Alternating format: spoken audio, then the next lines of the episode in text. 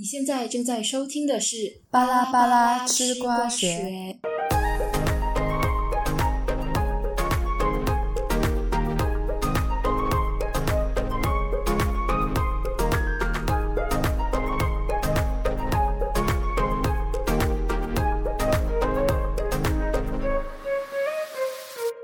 春暖花开，面朝大海，新的一年开始，就用好兆头给大家来个开门红吧。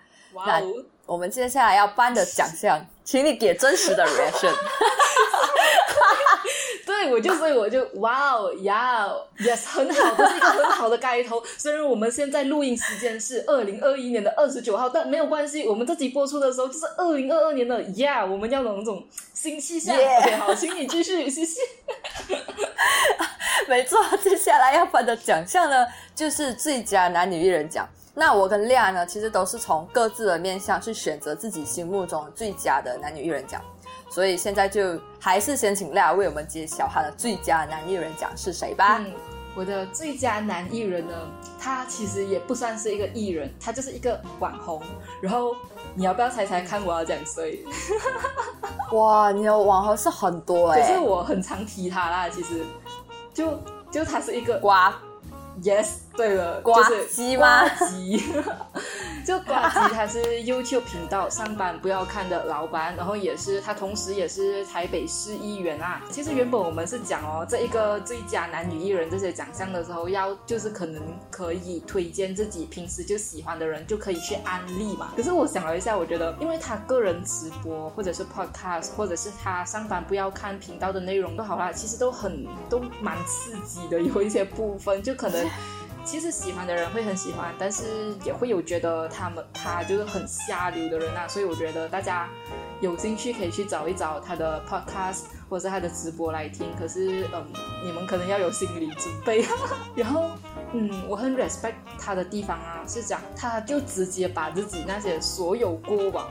他自己可能一些不堪的过去，他的黑暗的一面全部都扒出来，他就直接是自己自己在那里爆自己料，自爆，对他就是自爆 自黑。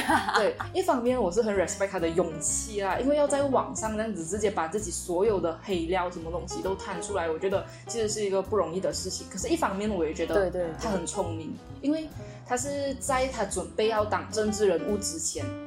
他就特地就是因为他本来就有呃固定都有直播，然后他在还要当政治人物之前呢，他就在直播上面就有一集是特地把所有自己的东西都讲出来，然后就很聪明啊，因为他自己主动讲出来了之后，就也不怕有人要去爆料他，对对对，嗯，然后也不用危机公关了，对啊，也不会 也不会有什么公关危机这样子，对对对，还有另外一点呢，是我觉得他很会说故事，也很会做节目啊。直播的时候啊，他就会讲自己的事情，或者是念观众的投稿，就算是念观众的投稿都好啦，他就知道要怎样去调整语气，然后什么时候去停顿。然后我最最最最喜欢的是哦，他每次讲完了故事过后，他放音乐的那个时间点，就是你会觉得。呃，只要他没有捞塞去播错音乐，还是器材出现问题的话啦，因为这个事情也确实很常发生。可是只要他没有捞塞的情况的时候，其实他有时候真的我很喜欢他是讲，可能他讲完了一个很比较沉重的故事过后，然后停顿一段时间过后，就会开始播出来相应的音乐啊，相应氛围的音乐，对，它可以带出来整个故事的氛围啊。我觉得也可以让这个故事的余韵变得更加的绵长，这样子。我觉得很厉害，可以做到这点。因为就是做 content creator 的话，我觉得都会很，就他是很需要的一个对，很需要的一个 skill 啊，可以这样讲。然后还有最后，我也是有幸，我也是有幸听过他的，就是他的 podcast，真的是哎，那时候我真是第一次听，我是觉得他真的很厉害，就是游刃有余哎，你知道吗？你是听他的 直播还是他的那个新资料 podcast podcast？哦，就那时候你给我听的，对，因为他的 podcast 频道上面其实也有。有些是放他自己的直播的回顾啦，然后有一些是他的那个新资料夹，就跟那个女孩子叫彩玲的一起做的节目啦。不过我觉得都可以听听看啦，就是会有不一样的感觉啦。这里的话，这样我还是再安利一下下就好了。就他的直播的话，其实不一定啊，因为他直播是根据他可能那一个星期他有什么东西想要讲的来做决定嘛。然后有时候可能会很严肃，有时候可能会很下流，然后 然后可是新资料讲的话，通常都是下流，而不是 就是很欢乐啦。因为新资料讲就是一个完全是比较娱乐的内容嘛，大概就这样啦。然后还有一些就是。他对社会议题啊，还是人生的课题的观点，有一些我也蛮喜欢的。如果你是说，就是除了他那一些直男的、很直男、很恶男的那一些玩笑啦，就有一些有时候我还是会觉得哇，可是嗯，就反正就略过就好。然后他一些对社会议题还是人生课题的观点，我还是。蛮喜欢，嗯，这样的话，我的最佳男艺人呢，就是怎么说呢？他其实比我小，他年纪比我小。其实我会，他成年了啊？呃，他成年了吗？跟你同岁哎。哦哦，已经成年了，OK，没有关系。成年了，成年了。他比我小就好了。我跟你讲，以前我是比较不那么喜欢比我小的艺人，因为感觉他们就是一群小屁孩的感觉。但是随着年龄的增长，自己的思想可能也成熟啊，所以就就会看出一些啊，比我们小的人的一些闪光点啊。所以其实我现在我心目中最佳男艺人呢，其实是易烊千玺。那易烊千玺其实大家都知道，TFBOY 出身的嘛。然后因为他早期就是因为 TFBOY，所以他是以偶像的身份出现在大众面前。然后可是因为最近这几年，他就有一点像是转型了吧，他就转去演员，就很多人就会质疑啊，讲哎呦这些流量明星。啊，拍出来的片一定是烂片啊，然后就靠流量撑起来的票房还是之类等等，所以他其实就是啊，一直被受到质疑。他到成为现在的备受肯定的专业演员，其实就是刻苦了，抓住每一个机会向就是导演请教啦，然后从演员的身上吸取自己的一些经验这样啦。然后嘞，我觉得他就是一个具有流量又有演技又备受大导演肯定的演技啊，而且他现在走的其实都是大荧幕哎。我我觉得很奇怪的一点就是，其实现在大多数的人也不是讲一直在走着电影的路嘛，他大多数都是在电视剧。其实他现在，而且他这种年纪走的是呃，就是电影的路。我就觉得这样小年纪哎，撑得起一部电影嘛。但是哎，我真的是呃看了他一部电影啊，就是他跟周冬雨演的《少年的你》。我那时候真的是跟我另外一个朋友，真是在电影，我是在电影院哭到不行的那种哎。但是我朋友拿着电话在那边按按按，他就讲。就不明白有什么好酷的，然后就 我在那边哭到稀里哗啦，还是在那边按电话按到很爽，你知道吗？我就是，所以我就讲，我心目中我觉得最佳的男艺人是易烊千玺，对，就是这样。像除了男艺人，就也有很多优秀的女性艺人啊。这样，有人你的最佳女艺人是谁？哎，我的最佳女艺人啊，其实哦也是很难决定哎。其实很多很好的女艺人，但是。我最后还是选了她，就是杨幂，因为杨幂我一开始认识她的时候是《仙剑奇侠传三》，到后来《三生三世十里桃花》爆红，她也是那种就是一开始就是别人对她演技的质疑，而且还有一副讲起来娇爹爹的声音。你第一眼听他讲话的时候，你会觉得哇，这个人特别做作那种，因为他他的声音就是那种，你懂台湾不是有一个。啊，艺人叫亚托嘛，就差不多类似那种型，对，就差不多类似那种型。女星，对对对。然后其实就是到现在很多戏啊嘛，也就他演了，然后也才爆红之类的。其实大众对他的褒奖的话是多过批评的啦。吧，我觉得就是一种成长啊，就是肯定是要从批评的过程中去成长。而且最让我印象深刻的就是，我每次看他采访的时候啊，不管是遇到多难的问题，他都拿捏得住，你知道吧？很，我觉得他就是很厉害。而且重点是他生过孩子过后，他身材还那么好。很多女艺人其实都很都是很注重自己生孩子完过后啊，都要 keep 住就是以前的那种身材这样子。我觉得他们其实呃，虽然是讲这个东西，也是会牵涉到一些可能父权社会对女性的期待吧。我觉得讲讲多好，其实还是要为他们的付出、他们的努力，还是还是蛮值得，对我们去尊敬的啦。我觉得。张亮，你的嘞？我的，我我先讲啊。其实这个女艺人哦，我对她也没有非常的了解，可是是因为今年发生的一件事情。我就单单就这一件事情来讲啦，这样我的最佳女艺人就是张碧晨啊，因为她年头的时候其实就被人家爆料说她跟华晨宇就有孩子，过后两个人也都坦然承认这样嘛。嗯，这个过程其实很偶像剧，因为就是讲张碧晨发现自己有身孕过后，然后就和华晨宇断绝了联系，什么下定决心要自己去养孩子啊，然后什么的，然后目前两个人以非婚姻的关系来共同抚养孩子嘛。对对，这个过程其实就很多人会有觉得会有争议啊。我是觉得，就他也有，他当然也有考虑不全的点，就像他自己讲的，他没有考虑到孩子还有华晨宇的感受。可是。我觉得他还蛮值得 respect 的一个点是，就我会觉得啦，他是一个，他都已经是一个成年人了，他自己认定自己要生下小孩，然后愿意承担风险。因为作为一个艺人，除了是他自己个人人生的一个未来人生的一个风险，就是他自己现在多了一个小孩子哦，然后怎样怎样啊，然后他同时还是一个艺人，他还要考虑到他的艺人生涯这样子。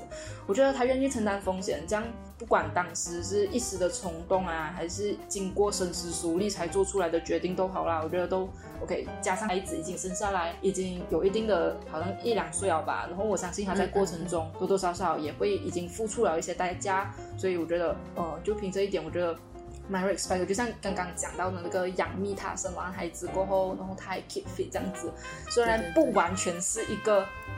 不完全是一个正确的事情，就可能每个人的角度不同啊。只是讲，我觉得就单凭着他们的努力，他们付出的这些事情，我觉得还蛮值得 respect 的。对呀，而且我觉得张碧晨也是，我觉得她也是很厉害，因为很少会看到就是有过绯闻的女明星过后，这么短时间内还可以出现在荧幕上，她真的很快哎。我只是觉得，而且她最近就是也是在一些歌唱节目现身啊之类的，就感觉好像没有这个事情发生的感觉，你知道吗？就完全没有这件事情发生。嗯，但就他们公开。开的那一些资讯来讲啦，我会觉得他们两个人都蛮成熟的。我会选张碧晨，我是觉得就我不是因为他的事情有做到多对，还是他这个选择有多伟大才去选他。正好相反，我是因为他过程中做了一些可能不太妥当的选择，可是他有去面对，有去弥补，就我觉得对啊，我是因为这一点才会选他。然后我觉得这才是一个很真实的人，你知道吗？毕竟艺人都好，就他们还是人，他们不是完美无缺的呀。对，那其实呢，我们现在也是颁过我们认为不错且具有比较正面意义的一些艺人啊，那有好。当然也就有不好的啦。那有些艺人呢，就有意无意的会在荧幕面前耍白痴，然后有一些艺人，呃，可能就也会触犯到就是法律的底线，然后具有一些就是道德瑕疵。那接下来呢，其实我们要颁的奖项呢，就是最佳男女艺人奖。那亮还是从你先来吧。我要颁的最佳男艺人是梁鹤群。梁鹤群，他是我可能有一些听众可能不知道他是谁，他是台湾的综艺节目的主持人呐，呃，应该可以算是一个搞笑艺人啦。我觉得他 有一个绰号叫做台湾孔刘，这个其实是在鱿鱼游戏爆红过后，然后这个梁鹤群他就开始很热衷的去 cosplay 孔刘，他好像也是这两天吧，也才发了他的那个又在去 cosplay 孔刘，我真的是看到超傻。都是也是很认真那种，什么那种角度啊，然后场景啊，衣服啊，都是有 set 好好的。我的，然后很多人会觉得好笑，然后也也有人会觉得他太过消费啦。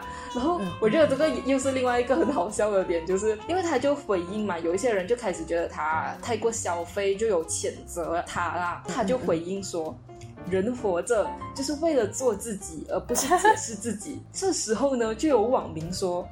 这你可以不要再做孔刘了吗？你就做自己就好，你不要做孔刘。孔刘很无辜，你知道吗？真的。可是我我看过那个新闻嘞，我跟你讲，他 cos 到很像哎，真的。就是他真的 cos 到很像哎，Oh my god，你知道吗？就可能他走在机场，可能真的是不那么注意的人看的时候，可能会觉得哦，孔刘出现在台湾了。也也好像还没有陷到这种程度，还是有一点点差别的吧？是有一点差，但是你不仔细看，如果他戴一个墨镜，你可能就看不出了啊。可能在身材上还是看得出啊。对，孔刘比较高，而且人家孔刘应该也会比较美丽，他好像是有健身的那种身材啊。这样，这里就是我的最瞎男艺人。OK，那那我的最瞎男艺人呢，其实就是 吴亦凡。那因为今天吴亦凡的事情大家都知道嘛，今天吴亦凡的丑闻呢可以说是震动整个娱乐圈里，对，世纪大瓜。本来就是关于就是网红杜美珠在网络发表的一些决战文，内容其实就是举出了吴亦凡的种种罪行啊，包括他欺骗或迷并迷奸未成年少女之类等等等等的事情啊。因为现在这个事情也是告一段落啊啦，就讲呃，随后吴亦凡就是被警方刑事拘留，并证实涉嫌强奸罪哦。我会选择他是因为我觉得啦。啊，呃，你作为一个男艺人，而且还算是比较红的男艺人吧，比较有流量。我认为啊，可能你要就是跟一个女性交往的话，我觉得你可以就是很正当的去交往啦，把他就是可能所谓的呃性需求不满足还是之类的东西啊，我就觉得我为什么要做这件事情？而且最重要的是哦。大家会讲他选飞燕之类啊，这个点啊，杜美珠就有讲，他是用一种专门的微信号去加未成年的女孩，然后就以什么选 MV 女主角啊，然后工作室成员型艺人的这方式去约女孩们去玩。其实我很不能接受这一点的，因为我是觉得哦，真的是把道德底线放在最低来看的话，我觉得相比起去骗女生，你还倒不如真的去招妓更好。就我我会这样觉得，我会觉得，哎，你干嘛要骗女生哦？其实我觉得嫖妓本身就是没有什么，当然可能每个国家有他自己的法律，可是我觉得这件事情其实是没有什么太毕竟，因为就是会有人有需求的，就是会有一些人可能他们自己要么可能是伴侣没有办法满足这方面的需求，这样如果伴侣知情同意，这样更加没有问题。然后还有一些人可能他就是单身，就是找不到对象，可是他还有那个需求，然后性工作者。所以说，最近也是有一些，就是会有有人推动说性工作者的去污名化，就是这样子。因为就是总之就是有需求有供应，他们就是一个一个 OK 的关系啦。只要说过程中。没有人被伤害，就是他不会说性暴力对待那个性工作者，又或者是那个去去嫖妓的那一个人，他没有去隐瞒他的伴侣，他有跟好好跟伴侣沟通。可是这个其实也是很难的一个点，因为很难。基本上来讲，大家还是有伴侣了的人，通常就按照目前的情况来讲，还是不可不大可能会做到这一点啊，很难啊。对对，大部分人都不太会愿意自己的另一半去什么嘛，去花天酒地什么的。是哦，因为这是一个道德底线的问题，你知道吗？没有办法突破一个东西，而且是很难突破。我觉得是深入人心啊，就是这种道德底线的东西。这样你的，所以你的最最瞎五亿人就呃，最瞎五亿人是什么？所以你的最佳男艺人就是吴亦凡啊，对，他真的是他做的这些行为是真的是超瞎的，而且他的那些什么聊天记录啊，也可以看得出来，嗯，就是一个渣男啊，其实 OK，对，完全。然后讲了男艺人，这样我们接下来就是讲女艺人啊。像野人，你的最瞎女艺人是谁呢？我的最瞎女艺人啊，可能有看过她的戏的人才会认识啊，就是张馨予。从出道以来，其实她都是一种招黑体质啊，一直被人家就是讲哦，她出轨啊，她耍心机啊，然后她借机上位啊。整体上其实还可以算是就是绯闻女孩，而且她曾经还和李晨就是有传过绯闻吧。过后李晨就是跟范冰冰就是一起啊，但是她现在就是因为也是嫁人了啦，她嫁给好像是个军人，就成为了军嫂。过后身材慢慢好一点，我觉得她她被讲被批评，可能就是真的会有一些证据，真的才会这样讲啊。而且莫名其妙，她也没有什么特别的大的一些契机，然后就被人家各种爆料，讲什么出轨什么鬼，我我就觉得很就是。很瞎一下，其实还是慢慢的就是淡下去了，也很很少看他在娱乐圈有出现过。所以是讲他的瞎是在于被诬陷呐，所以对哦，我我我是没有看到他有澄清过什么东西啊，吧，他就是一直有这种。招黑体质，各种爆料在他身上，对啊，吧？他其实没有做过一次的澄清，哎，就是过就算那个热度下去就算了那种感觉，你知道吧？就很瞎，我觉得。哦，OK，我的话啦，他应该也不算是一个艺人，可是他是一个公众人物，他绝对是一个公众人物，他就是张兰。我不懂大家认识这个人没有？他其实就是汪小菲的母亲啊。哦然后大家都知道嘛，就是汪小菲跟大 S 从之前大概是半年前还是几个月前左右的时候。然后就已经在传说他们要离婚，然后过后汪小菲否认嘛。可是最近的时候，他们又真的离婚了。然后在整个过程里面，张兰啊，我感觉她就是控制不住自己。然后他一定要为他儿子讲一点什么，在他的直播上，因为他自己有开直播的一个习惯，好像是他直播是带货，然后 whatever，反正他就是会开直播，然后一定要在直播里面为他儿子讲一点什么，然后真的在他们这段婚姻，就是在汪小菲跟大 S 的婚姻里面，他的存在感真的刷好刷满，特特别好是吗？他存在感特别强哦，对，特别强烈。然后第一次爆出来两人要离婚的时候，他那一天他就刚好有开直。播，然后直播结束过后，他就点赞那一些评论区里面那些支持汪小菲，然后骂大 S 的评论，然后在确定离婚过后呢，他又在直播里面就讲什么哦自己儿子解脱了，然后在那里有点要哭不哭这样啊，然后在十一月末的直播的时候。他就直接爆料，就直接讲，在台湾的保姆告诉他，黑人陈建州把汪小菲按在地上暴打。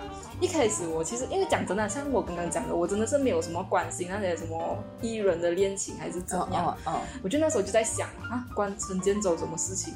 然后可是我过后才看到，我才知道原来黑人以前跟大 S 很好，而且他们好像还有谈过恋爱。哦。然后所以可能就是要讲黑人就可能要帮大 S，然后就打汪小菲这样子，可能要是这个意思啦。然后结果后面也是很瞎，就是汪小菲就第一时间就出来道歉嘛，然后张。兰过后又拍 video 就讲什么哦，那个保姆阿姨就打电话给他说他认错人了，不是黑人，不是陈建州，有毒啊，很好笑，其实我觉得到底是什么事情哦？就他他他真的是他，我觉得陈建州每次都是那种躺枪哎，你知道吗？你看像那个王力宏跟李静蕾的事情，他也是被躺枪哎，你知道？哎，可是我觉得他自己就他跟范玮琪他们这两个人也是也是蛮瞎的啦，他们对对对对对。做一些提油救火还是怪怪的事情。对对对，在那个我们上部讲那个王力宏和李静蕾的时候，我们就有提到，就是李静蕾她把事情公开在网上嘛。我觉得其实真的，因为现在啦，不管是名人还是普通人都好啊，就是都会很喜欢把一些现实中可以解决的私事放到网络公审。我觉得这个其实是一种对网络还是对群体暴力的一种迷信啊。嗯嗯。嗯，可是我觉得是要看情况，当然，因为像李金磊他那里的情况是王力宏的公关原本讲好，就是王力宏说好会保护他到最后，就是他的公关团队也会保护他到最后，可是最后也没有做到这点，然后李金磊就遭受到很多的抹黑质疑，然后最后所以他才被迫出来为自己澄清，因为那个情况是他已经他怎样讲都好，都应该算是一个受到公众人物嘛，嗯。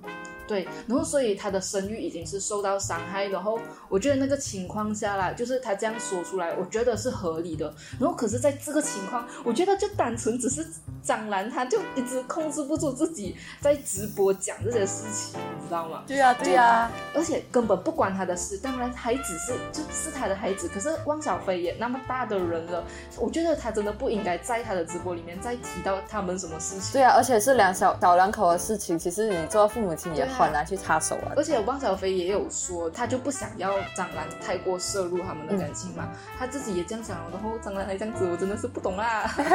希望张兰能够让他的儿子就做一个安静的美男子就好。Leave him alone, OK? OK。我们前面都是讲到男女艺人，男女艺人嘛，对，我们之前也是一直在讲什么结婚离婚的事件嘛。那其实我们每次常常讲 couple，可能就是演艺圈中的正式情侣嘛。那当然最不能忘记的其中一种地方可以产生 couple，当然就是电视剧啦。那二零二一年呢，依然有很多各种题材的电视剧可以共情观看。那其实俩。在二零二一年，哪个电视剧虏获了你的芳心呢？其实我看电视剧的次数很少，我今年下来我只追过四部、四五部电视剧，然后我觉得。这一家电视剧的话，我我觉得会是《Emily in Paris》第一季啊，因为我知道它最近出了第二季，可是第二季我还没有看。嗯，呃，我会觉得《Emily in Paris》啊，这套戏就已经很红了啦，应该也不用再怎样推荐吧。它基本的剧情就是讲一个美国女孩叫 Emily 的，她就到巴黎追梦，然后遇到一些语言障碍啊、文化差异，然后就有一些冲突这样的事情啊。然后基本上它是一个算浪漫喜剧吧。然后呃，虽然是讲。有些人会认为这部戏拍出来的巴黎和现实中的巴黎有出入，可是我觉得还是可以从这部戏里面学到一些东西。比如说，法国的底层是不算一楼，就跟我们这里一样啦。然后，可是美国的底层就算一楼啊。然后美国日期的写法原来是先写月份，再写日期，才写年份。然后法国的话，其实我们也是一样啊，只是日月年这样子。然后还有一个点就是讲，法国人认为电影要贴近现实，所以他们偏好悲剧，因为他们觉得人生就是悲惨的 这样子。然后美国人的话就会觉得看电影是逃离现实的方式。所以他们偏好喜剧。我觉得这些点都还蛮有趣的啦，就可以看出一些不同的东西。然后，对对对然后因为。这个戏的话也就只有十集，然后每集半小时。如果你像我一样没有什么追剧的习惯，就只是偶尔才会想要看一看电视剧的话，就可以找一下这种就这种短的电视剧来看啊。这样的话，我是跟你倒反，我是特别喜欢追电视剧的人。所以当当那时候我们设立这个奖项的时候，我真的是很难抉择。你要知道，我是一年里面我可以看上百部的电视剧，你知道吗？所以你要我去抉择，我真的是很难。不，如果要讲。二零二一年啊，我心目中的最佳电视剧的话，我觉得大家都应该知道吧。二零二一年最应该要看的作品《你是我的荣耀》。那其实，哎呀，这个这个就是所谓的大家所谓的就是甜宠剧。那其实其实，哎呀，反正就是成人式的恋爱啦。然后我就想着。呃，其实也在里面。虽然讲我们是看甜宠剧啊，就是那种有点无脑无脑式，而且是很俗的那种套路。但是我是觉得哦，里面也可以学到一些平时学不到的东西，比如就是航天知识。讲真的啊，我看了那部戏啊，我是真的还是我还是看不懂，我还是看不懂，因为我就是科学很烂的人，你知道吗？我就是。物理烂到不行的那种，他讲了一大堆，然后我都不知道在讲什么。而且我讲着，我一度想要弃剧，嗯，因为他就是他到了中间，他很多也是在讲一些航天的东西，我真的是想要一度弃剧，因为我又听不懂哦。可是过后呢，其实我会我会选这个最佳电视剧，就是选这个你是我荣耀为最佳电视剧，其实很简单，男的好看，女的美，然后电呃剧情好看，就是这样而已。以上就是我的。二零二一年最佳电视剧，啊，那其实到现在我们基本上就是颁完了我们所有的奖项。像我们上一集的话，有一些什么最佳歌曲、最佳 MV，然后最佳离婚、闪婚，然后这一期我们也颁了最佳男女艺人、最佳男女艺人，还有最佳电视剧啦。我们也大概算是已经有稍微有回顾到我们去年大概有发生过一些什么瓜、一些什么事情这样子嘛。二零二一年啊。二零二一年对我来讲，其实真的过到比以往都快。就虽然讲今年有发生很多大事情都好，好像每隔一段时间就有一个可以让网络沸腾的事情，可是还是会觉得二零二一年好像还没有真正熟悉到这个年份的时候，我们就要跨过去到二零二二年了。真嗯，就会觉得啊，会有一点，有时候会有点感慨这样子，就真的疫情，唉。可是这些像我们刚刚讲的这些什么八卦热点啊，这种接踵而来的八卦热点，我相信二零二二年其实应该还会有更多的东西会出来啦。因为毕竟娱乐圈就是一个这样子的地方嘛，大家总是会有一些事情发生的。然后，可是我想我们也不需要。为这些八卦本身过于伤神费心，我们倒可以去想一想，八卦以外是不是有什么值得我们反思的东西？这样啦。对，而且，嗯，因为二零二一年就是很快要过了嘛，真的是很快。就像呃，莉亚刚才讲的，还没有感受到二零二一年发生的一些所有事情，还是感受我们二零二一年的生活的时候，它就已经结束了那种感觉。而且最重要的是，今年。其实也是蛮充实的，因为我跟大家都是在写着论文。播出的时候已经是二零二二年了，是去年。哦，对，好的，好，去年，OK，因为二二零二一年其实就是我们过得也是蛮充实的啦，因为我跟大家就是去年一整年都是在论文写作的过程。其实讲真，那段时间是蛮煎熬，而且我们也是要做着就是我们的这个 podcast 的一个 content，反正就是各种各样的东西哦，然后也可以学习到很多东西。最重要的是嘞。我们终于论文答辩通过，Yes，庆祝，快点拍手！耶！好啦，二零二一年呢就这样结束了。那我们要以最新的一个面貌去迎接二零二二年啦。那这样我们今天就到这里啦，拜拜，拜拜。